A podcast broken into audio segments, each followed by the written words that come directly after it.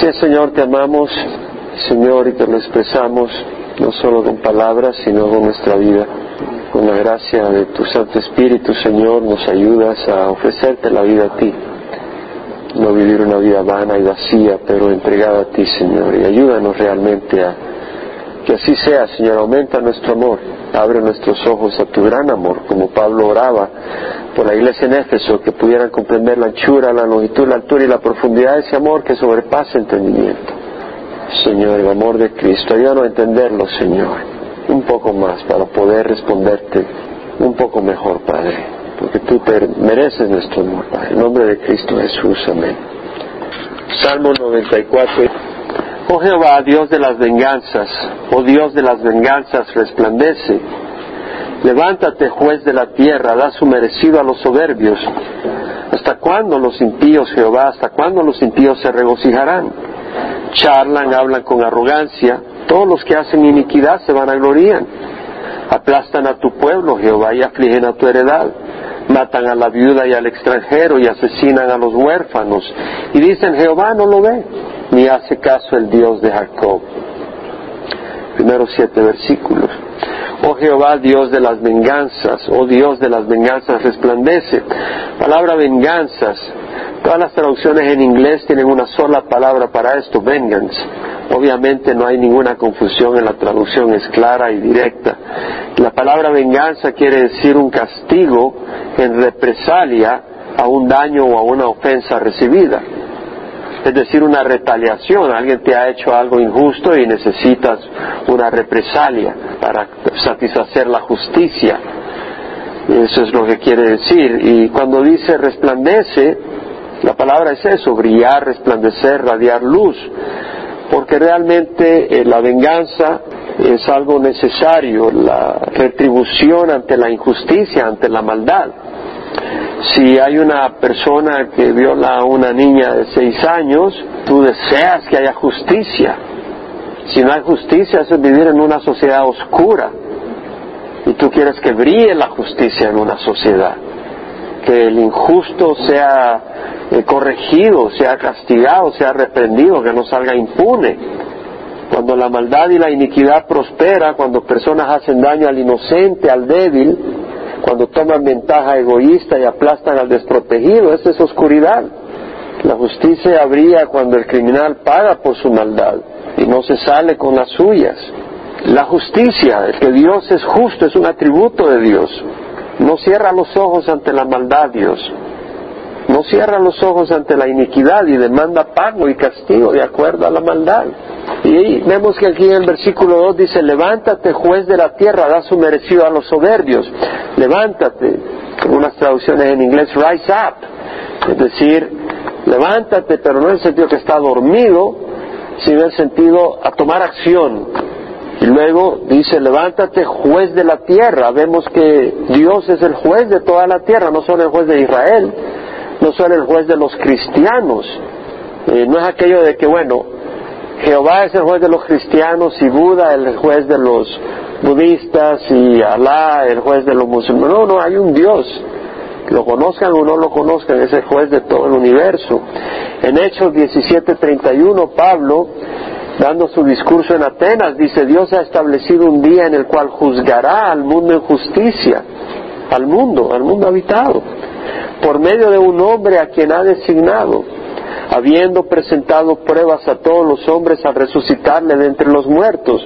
Es decir, ¿cómo muestra pruebas a resucitar entre los muertos? La prueba de que Él es justo, que Él no va a seguir muerto, Él tiene que resucitar porque Él es un hombre recto, perfecto, sin injusticia, y la muerte no puede tener poder sobre Él porque Él es perfecto. La muerte es el castigo del pecado. La paga del pecado es muerte. El Señor Jesús nunca pecó. Entonces Él ofreció su cuerpo como pago por nuestros pecados, pero Él no es pecador y el Padre lo resucitó de la muerte. Entonces Él es justo y Él va a hacer justicia. El Salmo 7.11 vimos que dice Dios es juez justo y un Dios que se indigna cada día contra el impío. Dios se indigna contra el impío, contra la maldad. Y esto se aplica, esto no es algo retórico para pensar en el Antiguo Testamento, se aplica a nuestro día, más hoy en día. Estamos en una sociedad totalmente torcida y va de mal en peor. Voy a dar un poco más detalles sobre eso. En Hechos 10:42, Pedro, cuando va donde Cornelio, dice, Jesús es el que Dios ha designado como juez de los vivos y de los muertos. Jesús es el juez, Él va a juzgar. Un día le dará a cada uno su merecido, su castigo merecido. De hecho, lo dice la palabra. Levántate, juez de la tierra, da su merecido a los soberbios. Y la palabra merecido, gemul, es recompensa. El pago por algo que has hecho. Si has hecho algo bueno, un pago bueno. Pero ¿quién es justo ante Dios en su propia naturaleza? Entonces va a recibir retribución, castigo. Y luego vemos que dice, levántate juez de la tierra, da su merecido a los soberbios. Y me llama la atención la palabra que está usando, dice soberbios. Y, la palabra es geej, que quiere decir proud, es decir, eh, arrogante. El 100% del uso siempre es proud en inglés, arrogante, elevado. La palabra literalmente quiere decir elevado, alto. Es decir, alguien que se pone por encima, es altivo, es soberbio, es hinchado, es presumido. Entonces, cuando yo medito en estas cosas, me doy cuenta que la persona malvada, el que hace daño a otros, eso es soberbia. vamos a ver por qué. Es arrogancia. ¿Por qué? Porque el que le hace daño a otros se está poniendo por encima de la otra persona, no le importa a la otra persona, se está elevando sobre la, necesidad y los derechos de la otra persona. Y la persona que hace daño a otro se está elevando sobre la ley de Dios y se está poniendo sobre Dios y dice, a mí no me importa tu ley, yo hago lo que me da la gana. Esa persona es una persona soberbia, es una persona arrogante. La persona que anda en desobediencia a Dios es una persona soberbia y arrogante. Cada vez que actuamos en desobediencia a Dios estamos mostrando arrogancia, estamos mostrando soberbia. Y cuando nuestros hijos nos desobedecen a los padres cuando estás guiándoles, ellos al desobedecer están mostrando arrogancia y soberbia. Y si tú no los disciplinas cuando sean mayores y no estén bajo tu cobertura, ellos van a mostrar arrogancia y soberbia ante Dios. Y de hecho, cuando no te obedecen a ti, están siendo arrogantes y soberbios contigo y con Dios. Porque ellos tienen la obligación de honrar a Dios. Tú tienes la obligación de instruir a tus hijos en respetar a sus padres. En la escuela no se lo van a enseñar. Los amigos no se lo van a enseñar. Tú tienes la obligación de enseñarle a tus hijos a respetar a sus padres, a honrarles. 1 Corintios 10, 24 dice, nadie busque su propio bien, sino el de su prójimo. Esa es humildad. La persona que hace mal no está buscando el bien de otra persona. La persona que está haciendo daño no está buscando el bien de su prójimo. El que comete adulterio no está, no está buscando el bien del cónyuge de la persona con la que comete adulterio o de los hijos de la persona con la que comete adulterio. Pablo dice en Filipenses 2, 3, 4, nada hagáis por egoísmo, por vanagloria, sino que con actitud humilde cada uno de vosotros considere al otro como más importante que a sí mismo. Esa es humildad. No buscando cada quien sus propios intereses, sino los intereses de los demás. Esa es humildad.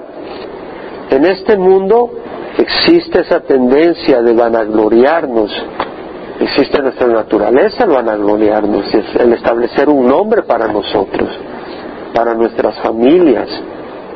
Hay que buscar establecer el nombre de Cristo en esta tierra, promover el nombre de Cristo.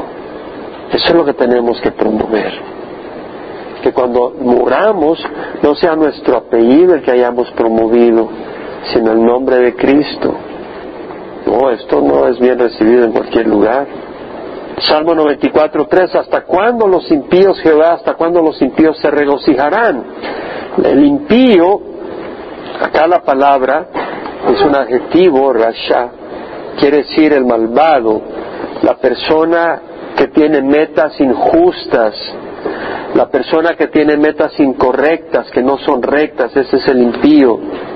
El impío es la persona malvada, la persona torcida, la persona perversa que no hace lo justo ni lo bueno a los ojos de Dios.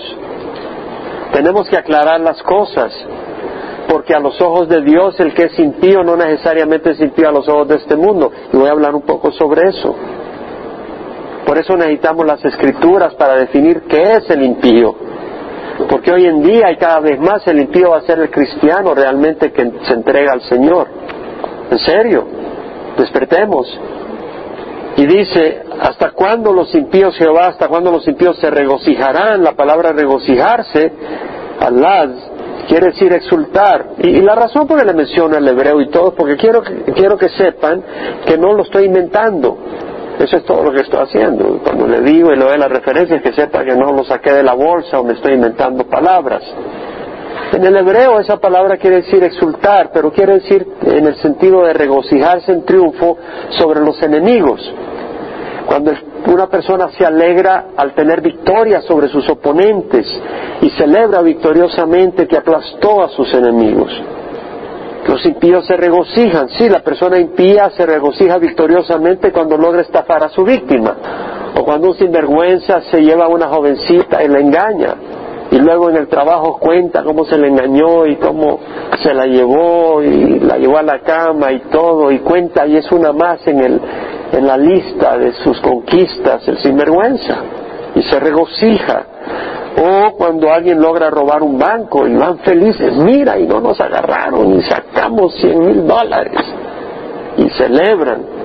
O cuando le hacen daño a alguien a quien odian y le tienen envidia, como cuando el septiembre 11 destruyeron las torres y murieron miles y estas personas en el mundo oriental extremista celebraban la destrucción que había ocurrido en Estados Unidos. Vemos acá el salmista dice, ¿hasta cuándo los impíos Jehová? ¿Hasta cuándo los impíos se regocijarán? Es decir, los impíos, hay un tiempo en que el impío se regocija. Dios da espacio al impío para florecer como la grama, pero como la grama no perdura, cuando sale el sol después de un ratito se quema. Y de la misma manera cuando venga el sol de justicia, nuestro Dios, el impío va a desaparecer oh no, no va a desaparecer de existencia, va a desaparecer de la presencia del pueblo de Dios y va a ir a su lugar de castigo eterno. Luego dice, charlan, hablan con arrogancia, todos los que hacen iniquidad se vanaglorían. La palabra charlan, el navaj quiere decir to bubble forth, to gush out. En español, salir a chorros, en abundancia, borbollones, como cuando de repente hayan una fuente de agua a presión y sale el agua en gran abundancia. Brotar, fluir en abundancia. Entonces dice, charlar, la palabra es eso, hablar sin cesar, por decir así, sin restricción. Charlan, hablan con arrogancia. Eh, la palabra arrogancia, attack, quiere decir bold, imprudent, es decir, valientemente, es decir, Oye, ese tipo no tiene pelos en la lengua, como quien dice, o sea, no tiene ninguna sensibilidad, dice las cosas a machete. Sí me explico, es como un toro en una tienda de porcelana china, no se da cuenta y por donde pasa ese quebrazón, no mide sus palabras. ¿Sabe a qué me estoy refiriendo?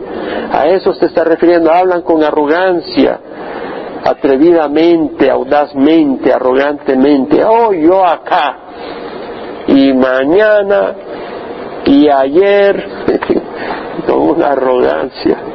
Los hemos visto o hemos sido parte de ellos en alguna ocasión. Todos los que hacen iniquidad se van a gloriar. Bueno, hablan sin freno, sin refreno, en forma altiva, sin, sin entender o ignorando que Dios ve y oye y juzgará cada palabra. Y esto es importante para nosotros, porque nosotros no queremos ser charlatanes que hablamos con arrogancia. Mateo 12:36 dice el Señor, yo os digo que de toda palabra vana que hablen los hombres darán cuenta de ellas en el día del juicio. Y Proverbios 10:19 dicen, las muchas palabras la transgresión es inevitable, mas el que se refrena sus labios es prudente. El de muchas palabras, la transgresión es inevitable y tenemos que tener cuidado porque a veces parecemos coporras y el Señor nos recuerda, hey, cálmala, tienes que cuidar lo que hablas, porque cuando hablas así sin pensar, pues te salen trapos y, lombrices tarde o temprano, porque somos así. ¿Quién dice amén? Proverbios 17, 27 dice, el que retiene sus palabras tiene conocimiento y el de espíritu sereno es hombre entendido. Tenemos que aprender a saber hablar. Sí, tenemos la tendencia a hablar así, al, lo que viene a la mente lo escupimos. Efesios 4:29, no salga de vuestra boca ninguna palabra mala, sino solo la que sea buena para edificación, según la necesidad del momento, para que imparta gracia a los que escuchan. Tenemos que saber lo que hablamos. Y dice, todos los que hacen iniquidad se vanaglorían. La palabra iniquidad que se usa acá, aven, quiere decir vacíez, vanidad, es decir, lo que es falso. No hay sustancia detrás, como el que miente, el que engaña, el que estafa, el que trae fraude, iniquidad. La palabra también se aplica para infortunio, adversidad, infelicidad, calamidad, tristeza. Todos los que hacen iniquidad se vanaglorían. Cuidado de traer estas cosas a tu hogar, a la iglesia, al trabajo, al vecindario. Con nuestro comportamiento podemos traer adversidad a nuestro ambiente, podemos traer problemas, podemos traer tristeza, podemos traer calamidad, podemos traer infelicidad a nuestros hogares, a la iglesia, al trabajo, al vecindario con nuestro comportamiento, con nuestras palabras, con nuestras acciones, con nuestra falta de amor, con nuestra inactividad. Y encima van a gloriarnos de ese comportamiento. No, a la vieja no me dice ni pide en mi casa. Y ahí está todo el mundo temblando. No, a ese sinvergüenza no le debo ni los zapatos ni le sirvo desayuno, hay que se lo prepare. Se levantó de malas pulgas la señora. Aplastan a tu pueblo, Jehová, y afligen a tu heredad. Matan a la viuda y al extranjero y asesinan a los huérfanos. Y dice, Jehová no lo ve ni hace caso el Dios de Jacob. Aplastan, la palabra ahí es quebrar en pedazos hacer pedazos, quebrantar, romper, aplastar, despedazar, destrozar. They break in pieces, they crush en el inglés. Quebrantan a tu pueblo, Jehová. Afligen a tu heredad, Aná. Quiere decir poner cargas sobre alguien, afligir con cargas pesadas de llevar, oprimir, hacer que alguien se deprima es como cuando te ponen cosas tan pesadas que ya no sabes ni para dónde arrancar y te deprimes y afliges. Dice, aplastan a tu pueblo Jehová y afligen a tu heredad. Nota que dice, aplastan a tu pueblo. Es al pueblo de Dios. Afligen a tu heredad, es la heredad de Dios. El impío no considera que su víctima no está solitaria, no está abandonada. Hay un Dios que mira y un día va a cobrar justicia. Dios ve.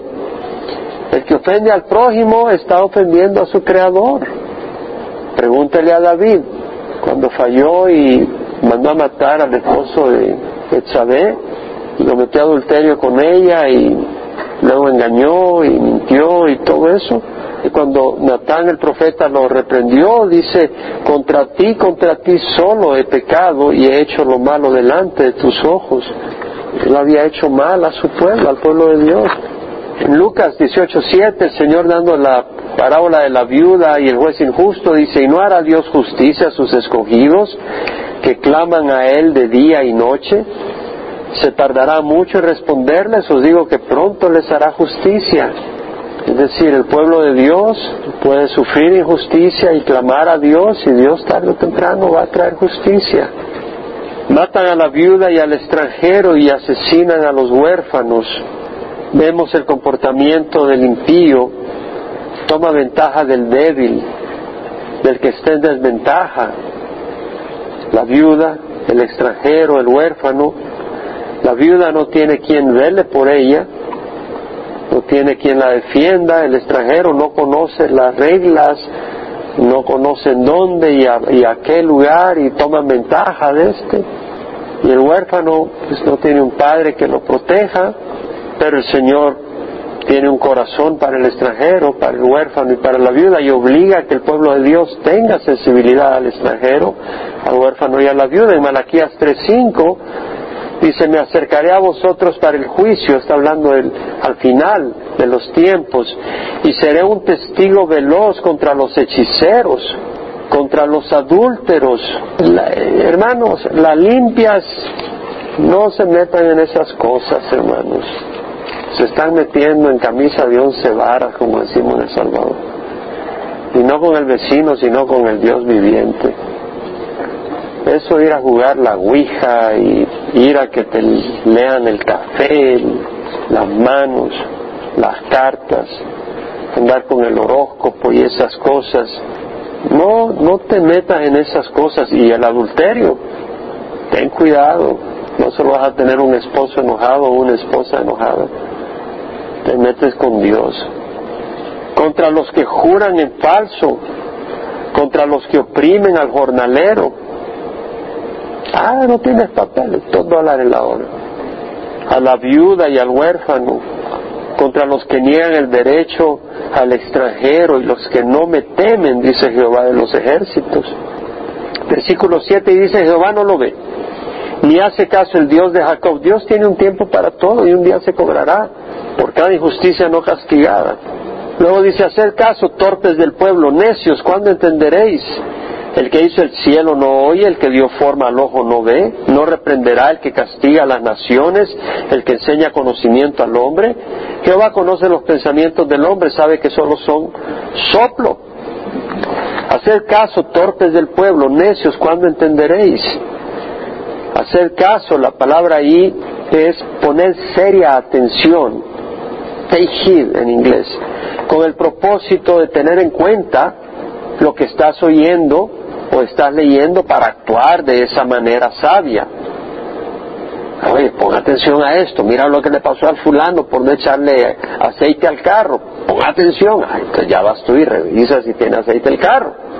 Eso es poner atención, no decir, oye, mira lo que le pasó y sigues caminando, no, eso no es poner atención. Eso es oír pero no poner atención. Es ver lo que pasa y hacer algo para que no te pase lo mismo, no hacer lo mismo. Entonces dice, poner atención, observar.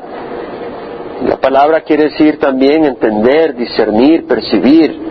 Poner atención, percibir torpes del pueblo. La palabra torpe es la palabra cabeza dura, que no entiende. Y no está hablando de matemáticas, porque a veces vamos cabeza dura para la matemática, para la química, está hablando para las cosas de Dios. Y aquí va a decir qué es lo que no está entendiendo el torpe. Hacer caso torpes del pueblo, necios. ¿Cuándo entenderéis? Palabra necio, el que sil, ya lo estudiamos la vez pasada, es aquel que no tiene sentido común, que es tonto, que no piensa, que carece de buen juicio, pero va con la idea de que es malvado, hace maldad, entonces actúa, hace una necedad, es una maldad, y no piensa que va a pagar al fin y al cabo su maldad, su necedad. Cuando uno no tiene al Señor, comete cada burrada, uno comete unas tonterías realmente, no piensa. Pues tenemos al Señor, debemos de pensar antes de actuar. Proverbios dice, el temor a Jehová es el principio de la sabiduría, los necios desprecian la sabiduría en instrucción. Despreciamos la sabiduría de Dios.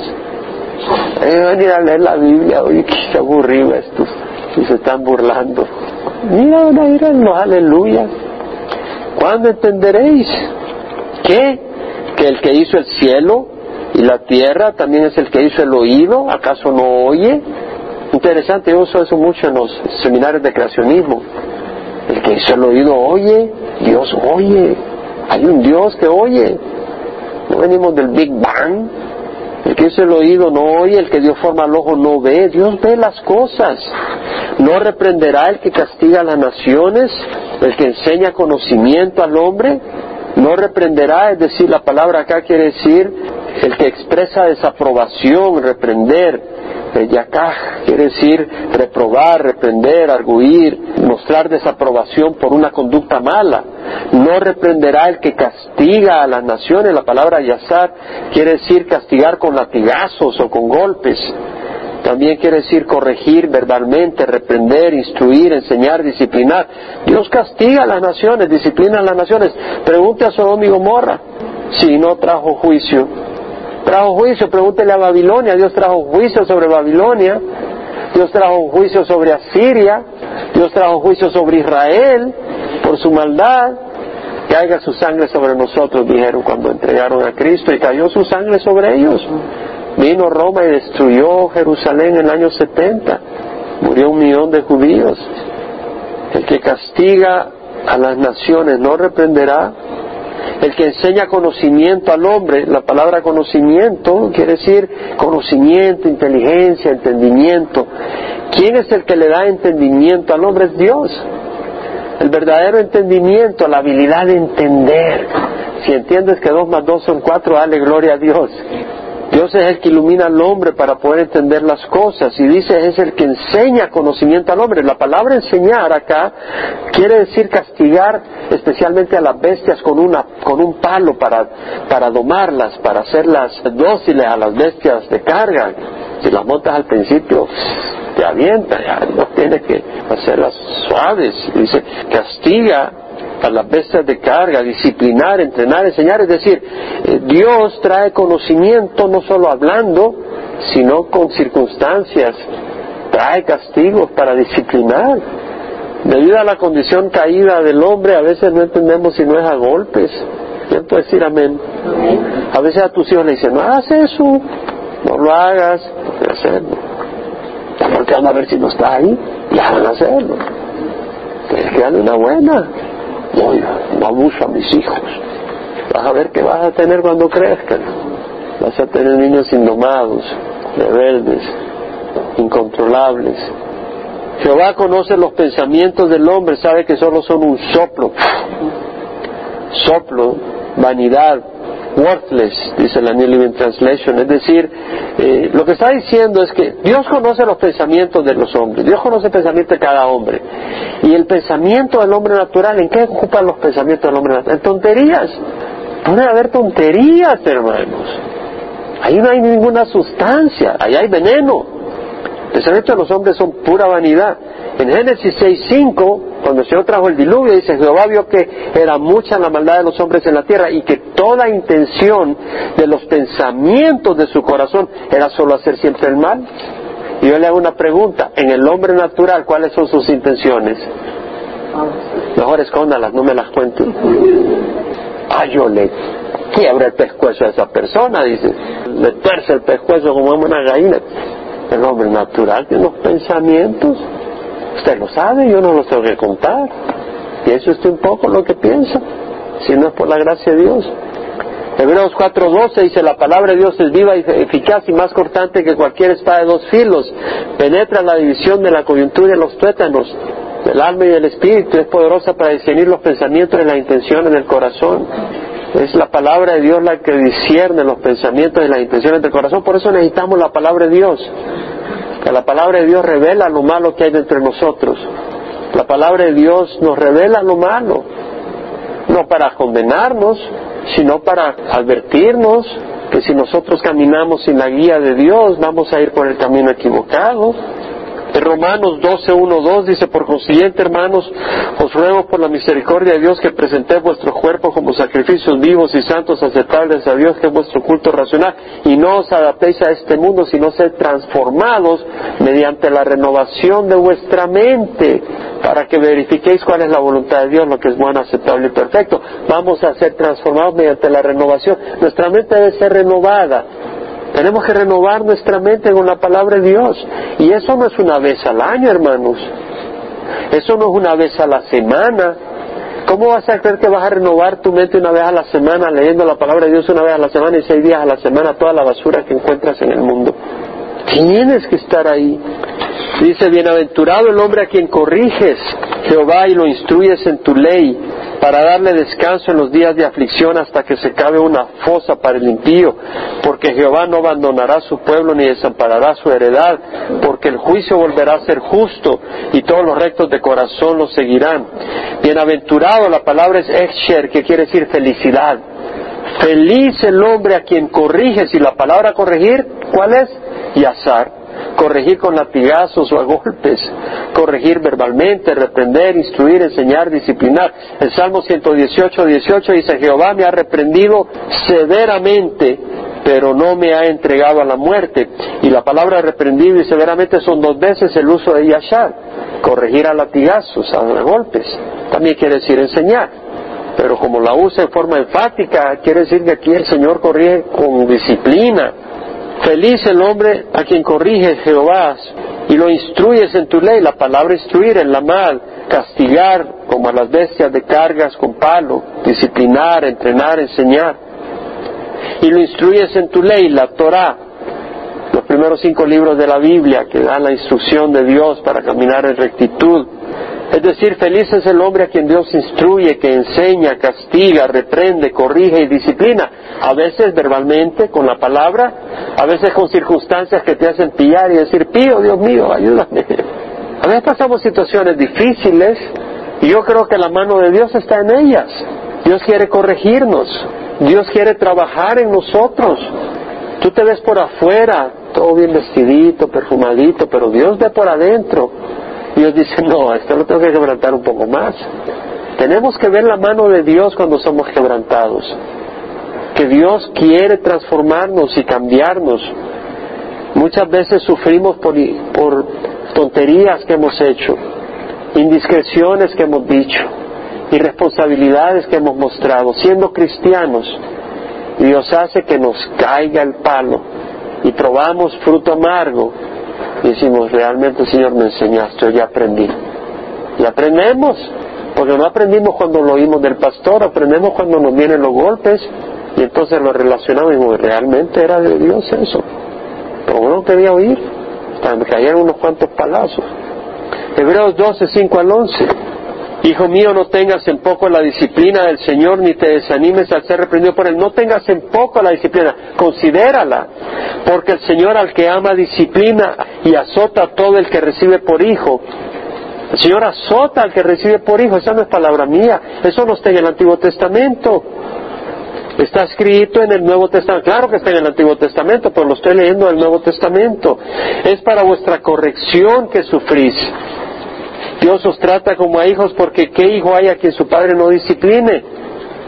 Pero hoy en esta sociedad están prohibiendo que tú puedas disciplinar a tus hijos. Y si tú vas y le das una nalgada a tu hijo, te va a acusar con la policía. Ya, monito de siete años ya sabe que te va a acusar con la policía, porque en la escuela le están diciendo, ah, si tu papá, tu mamá te pega, avísanos, te vamos a proteger del abuso de tus padres. Ah, qué lindo niño avisarle. Me pegaron. No tengo libertad de expresión en mi casa. No hay igualdad. Injusticia. Pero si estáis sin disciplina, de los cuales todos han sido hechos participantes, entonces sois hijos ilegítimos y no hijos verdaderos. Además, tuvimos padres terrenales para disciplinarnos y los respetábamos. Eso eran mis días. Y en mi país aquí, que van a respetar a los padres. ¿Con cuánta más razón no estaremos sujetos al Padre de nuestros espíritus y viviremos? Porque ellos nos disciplinaban por pocos días como les parecía, pero Él nos disciplina para nuestro bien, para que participemos en su santidad. Al presente ninguna disciplina parece ser causa de gozo. Pues sí, cuando te dan una nalgada, ¿qué vas a decir? ¡Ay, feliz! No, parece de tristeza, sin embargo a los que han sido ejercitados por medio de ella, les da después fruto apacible de justicia. Hay un fruto de rectitud. Si tu hijo va, fuiste a la tienda, ¿verdad? Y cuando no te diste cuenta, se agarró unos dulcitos ahí, un chocolate, y se lo iba comiendo en el carro cuando ya de regreso. No porque no te diste cuenta, porque a veces uno no se da cuenta y no paga, pero porque el niño pues ya sabe, pero se quiso colar el chocolate. Pues tienes que disciplinar. Ya después va a aprender que no debe de robar. Y eso es importante. Hay que enseñarle a los niños a respetar a los padres, a respetar a los adultos, a ser agradecidos, a ser respetuosos, a tratarlos con dignidad. Versículo 13, para darles descanso. Bienaventurado el hombre a quien corrige el Señor y lo instruyes en tu ley para darle descanso en los días de aflicción hasta que se cabe una fosa para el impío. Viene el día donde el impío va a pagar por su impiedad Y dice, para darle descanso en los días de aflicción. Es decir, viene un día de, de castigo, de día de adversidad, de, infelicidad, de infortunio, de conflicto, de problemas, de aflicción, de tristeza. Viene, viene la tribulación, pero Dios le dará descanso, es decir, la palabra descanso ahí es tranquilidad, calmar inquietudes, es tranquilizar, dar descanso también en el hebreo acá es tranquilizar, tranquilizar en los días de aflicción, en los días de, de crisis. En Apocalipsis 3.10 el Señor dice, porque has guardado la palabra, a la iglesia de Filadelfia, porque has, guardado la palabra de, mi perseverancia, yo también te guardaré de la hora de prueba, esa hora que está por venir sobre todo el mundo para probar a los que habitan sobre la tierra. Viene la tribulación para los que no han caminado con el Señor. Y algunos se van a arrepentir, pero van a sufrir mucho. Y otros se van a endurar y van a decir, este Dios, y van a levantar las manos con odio hacia Dios. Corazones endurecidos. Porque el Señor no abandonará a su pueblo ni desamparará su heredad. Hay una promesa de Dios para su pueblo, no nos va a abandonar. Podemos sufrir un tiempo, el Señor nos va a rescatar. Porque el juicio volverá a ser justo y todos los rectos de corazón nos seguirán. El juicio volverá a ser justo, es decir, la dispensación de justicia va a ser justa un día. Ahora la dispensación de justicia está corrompida, está torcida. ¿Quién puede decir amén? Las sentencias son torcidas, pero en el milenio Dios va a reinar y va a juzgar con justicia y todos los rectos abrazarán, aprobarán y buscarán los juicios justos de Dios. Por eso dice, porque el juicio volverá a ser justo y todos los rectos de corazón lo seguirán en el milenio. Pero hoy en día, si un juez quiere dispensar justicia recta, le va a ir mal, porque hay mucha, mucha torcedura de justicia. ¿Quién se levantará para mí contra los malhechores? ¿Quién me defenderá de los que hacen iniquidad? Bueno, aquí vamos, que el que hace iniquidad es a los ojos de Dios.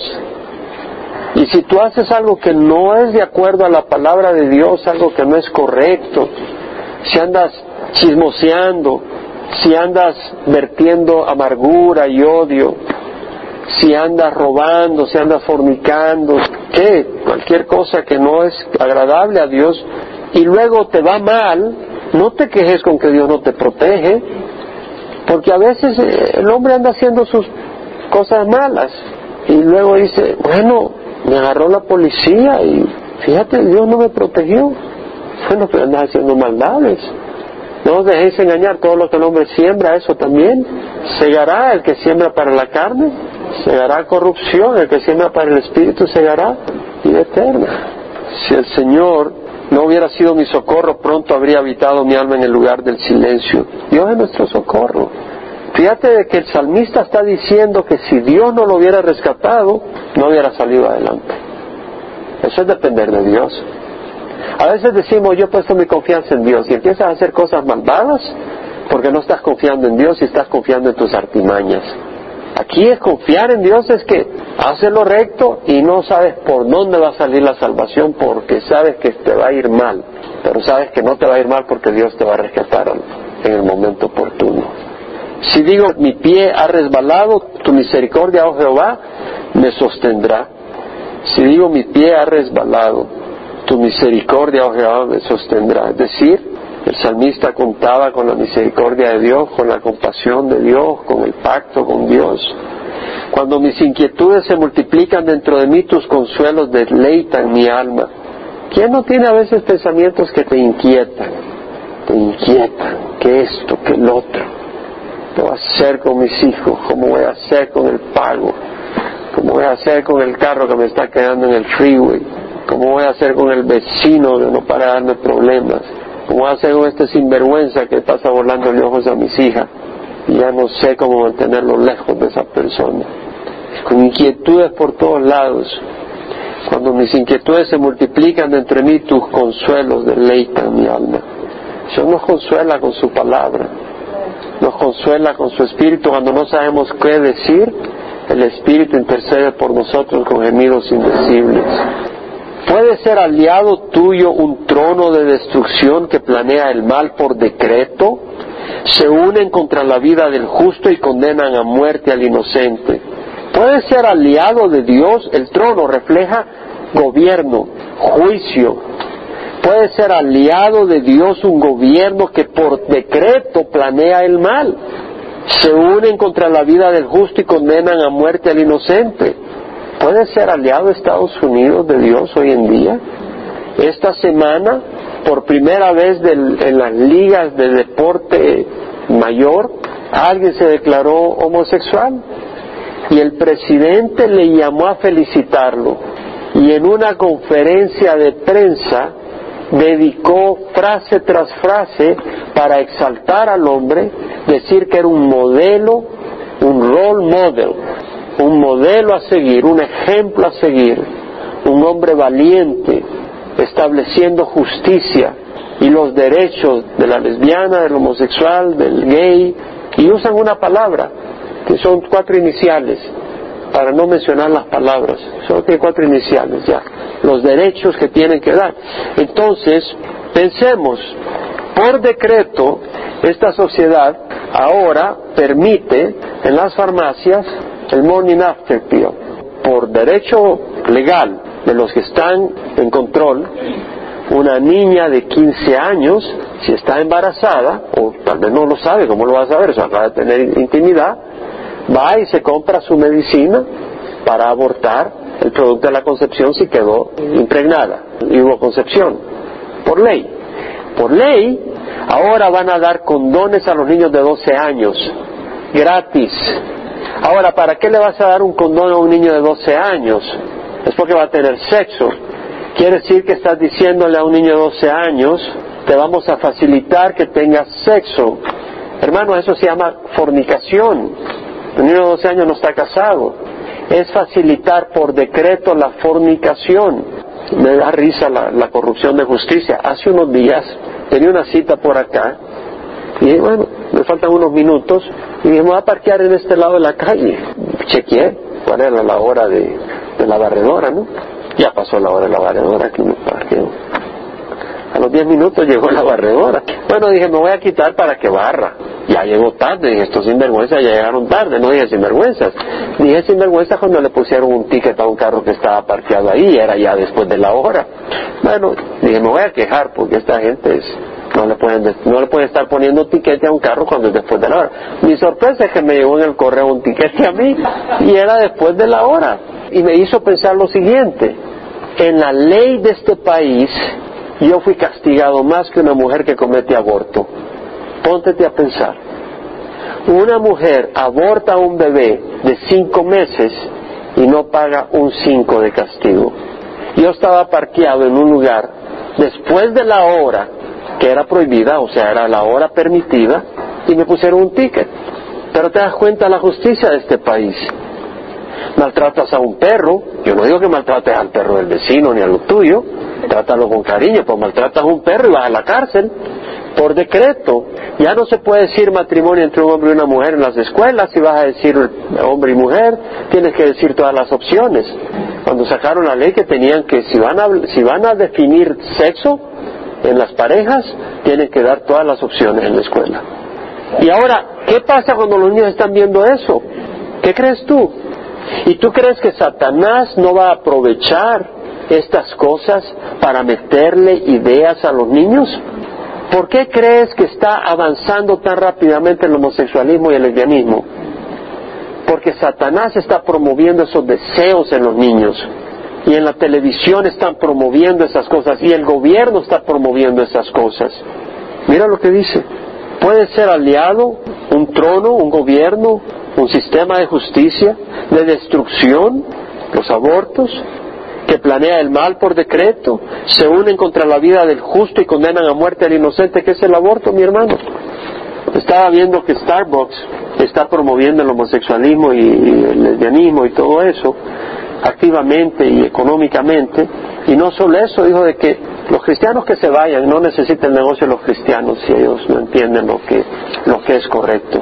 Dijo eso el, el ejecutivo de Starbucks. Yo tenía mi tarjeta Starbucks, todavía tenía unos 5 dólares. Voy a comprar algún té, algún naranja y no vuelvo a poner pie ahí. Porque si dice que no los quiere, ¿para qué vamos a ir a ir donde ellos? Pero Jehová ha sido mi baluarte y mi Dios la roca de mi refugio. Baluarte, una fortaleza, un lugar de protección. Jehová, hermanos, para el cristiano la defensa es Dios, en serio. Y mi Dios, la roca de mi refugio, Él es nuestra roca. Yo quisiera que entendiéramos esto. Estaba pensando una cosa. A veces uno siente soledad. ¿Le ha pasado? Puede estar casado, puede tener hasta tres esposos o tres esposas, pero espero que tenga solo uno. A veces mejor no tener ni uno. Pero sea como sea, puede sentir soledad, ¿no? ¿Ha sentido soledad alguna vez casado o casado? Sobre todo si están en el desayuno y el hombre está leyendo el periódico y te voltea a ver. Te hace sentir más solo. Pero ¿sabes lo que estaba pensando esta semana? El cristiano no debe sentirse solo, nunca. Porque muchas veces nos sentimos solos porque estamos buscando en el ser humano la compañía. Pero cuando te das cuenta que Dios está ahí y empiezas a hablar con Dios, te das cuenta que no estás solo. Lo que pasa es que uno está buscando cómo ver la compañía. Al fin y al cabo, vamos para la eternidad. Dios es nuestra respuesta. Él ha hecho volver sobre ellos, está hablando sobre los impíos, su propia iniquidad y los destruirá en su maldad. Jehová nuestro Dios los destruirá, hermanos, el, impío. Y ahora le voy a decir algo. Hemos hablado del impío, amén. Si usted no está cubierto con la sangre de Cristo, hemos hablado de usted, mi hermano. En serio. Si no estamos cubiertos con la sangre de Cristo, hemos hablado de mí y de usted. La sangre de Cristo nos hace aceptables a Dios y el Espíritu Santo nos saca de toda esa maldad. Acuérdate que el no amar a nuestro prójimo es maldad. Ah, no, yo voy a misa, perdón, aquí no vamos a misa, yo voy a la iglesia todos los domingos, pero yo estoy armando mi reino. Pero es un impío. Dios está hablando de amar a nuestros hermanos. Tú no puedes tener una fe que solo se basa en una moralidad, pero esa moralidad no incluye el amor al prójimo. En esto conocemos el amor, que Dios, Él dio su vida por nosotros. Nosotros debemos de poner nuestra vida por los hermanos, dice la palabra del Señor. Poner la vida por los hermanos no es ponerte ahí en media calle. Mañana es el día de oración. Yo te voy a decir algo, y tal vez no he orado suficiente sobre eso, pero me inquieta. Que bueno que tengamos un día de oración, pero el problema no es tener un día de oración al año. En las iglesias, hermano, estamos permitiendo la iniquidad, estamos permitiendo desorden, estamos permitiendo irrespeto, no estamos enseñando la palabra. Y la gente va tras esas cosas. El arrepentimiento tiene que ver en las iglesias, en nuestros hogares. Un día de oración no es lo que necesitamos. Necesitamos todos los días de rodillas y buscar del Señor en nuestros hogares, en la iglesia. Los cristianos no estamos buscando de Dios. Y estamos buscando un evangelio sencillo y entretenedor. Estamos buscando entretenimiento. Vamos a orar. Padre, te rogamos, Señor, por esta nación. Señor, es increíble el desorden, la distorsión de valores morales, la confusión de justicia, Señor. Padre Santo, te rogamos que tu pueblo se arrepienta, Señor. Rogamos, Señor, que tu pueblo suelte la idolatría, Señor, de la prosperidad, de la comodidad, de las celebraciones, de lo agradable al oído y busquemos de ti, Señor, y seamos un pueblo de oración, un pueblo de búsqueda, un pueblo de compromiso, un pueblo de entrega, Señor. Ayúdanos y te damos gracias, Señor, de que nosotros éramos impíos, todos los que estamos acá, un corazón impío, egoísta, inmoral, de una o de otra manera. Pero Señor, tú nos has lavado con tu sangre. Y te damos gracias, Señor, porque Tú eres el que nos has llamado y nos has escogido y estás trabajando en nuestras vidas y nos has dado un propósito y una razón de ser que eres tú, Señor. Y Señor, vamos a ser perseguidos, vamos a sentirnos extranjeros y peregrinos en este mundo. No nos podemos sentir cómodos porque tú eres a quien buscamos y esa a la ciudad celestial hacia donde vamos, Señor. Y te rogamos, Padre, que nos fortalezcas a no jugar con el mundo, a, ser serios en nuestro llamado, en nuestro caminar. Ayúdanos, Padre, a caminar en rectitud, guárdanos. Y Señor, fortalécenos, Padre, y ayúdanos a caminar en rectitud. Somos hijos tuyos, Padre. Debemos demostrar, Señor, rectitud, dar testimonio, Señor, ser testigo, dar testimonio que somos hijos de la luz y caminar en la luz. Ayúdanos a caminar en la luz, Padre. Y guárdanos, Señor, y Gracias que has prometido ser un refugio, ser una roca, ser una fortaleza, ser un baluarte para nosotros. Gracias Señor que cuando sentimos que nuestro pie resbala, ahí estás tú, tu misericordia nos va a resguardar, Padre Santo. Y Señor, ponemos nuestra fe en ti, Señor. En los días difíciles que vivimos y los que vienen, decidimos poner la fe en ti, Señor. Ayúdanos, Padre Ayúdanos a enseñar a nuestras hijas a, vestirse con pudor. Ayúdanos, Señor, a enseñar a nuestros hijos a amar al vecino, a amar lo bueno, Señor, a no amar la violencia. Ayúdanos a enseñar a nuestros hijos a respetar y a caminar en justicia, a caminar rectamente, a caminar con integridad, con honestidad, Señor. Ayúdanos a ser luz aunque nos cueste, Señor, aunque seamos rechazados, aunque seamos malentendidos, aunque seamos despreciados, ayúdanos a ser valientes y fortalécenos, Padre. Te lo rogamos en nombre de Cristo Jesús. El pueblo de Dios dice, amén.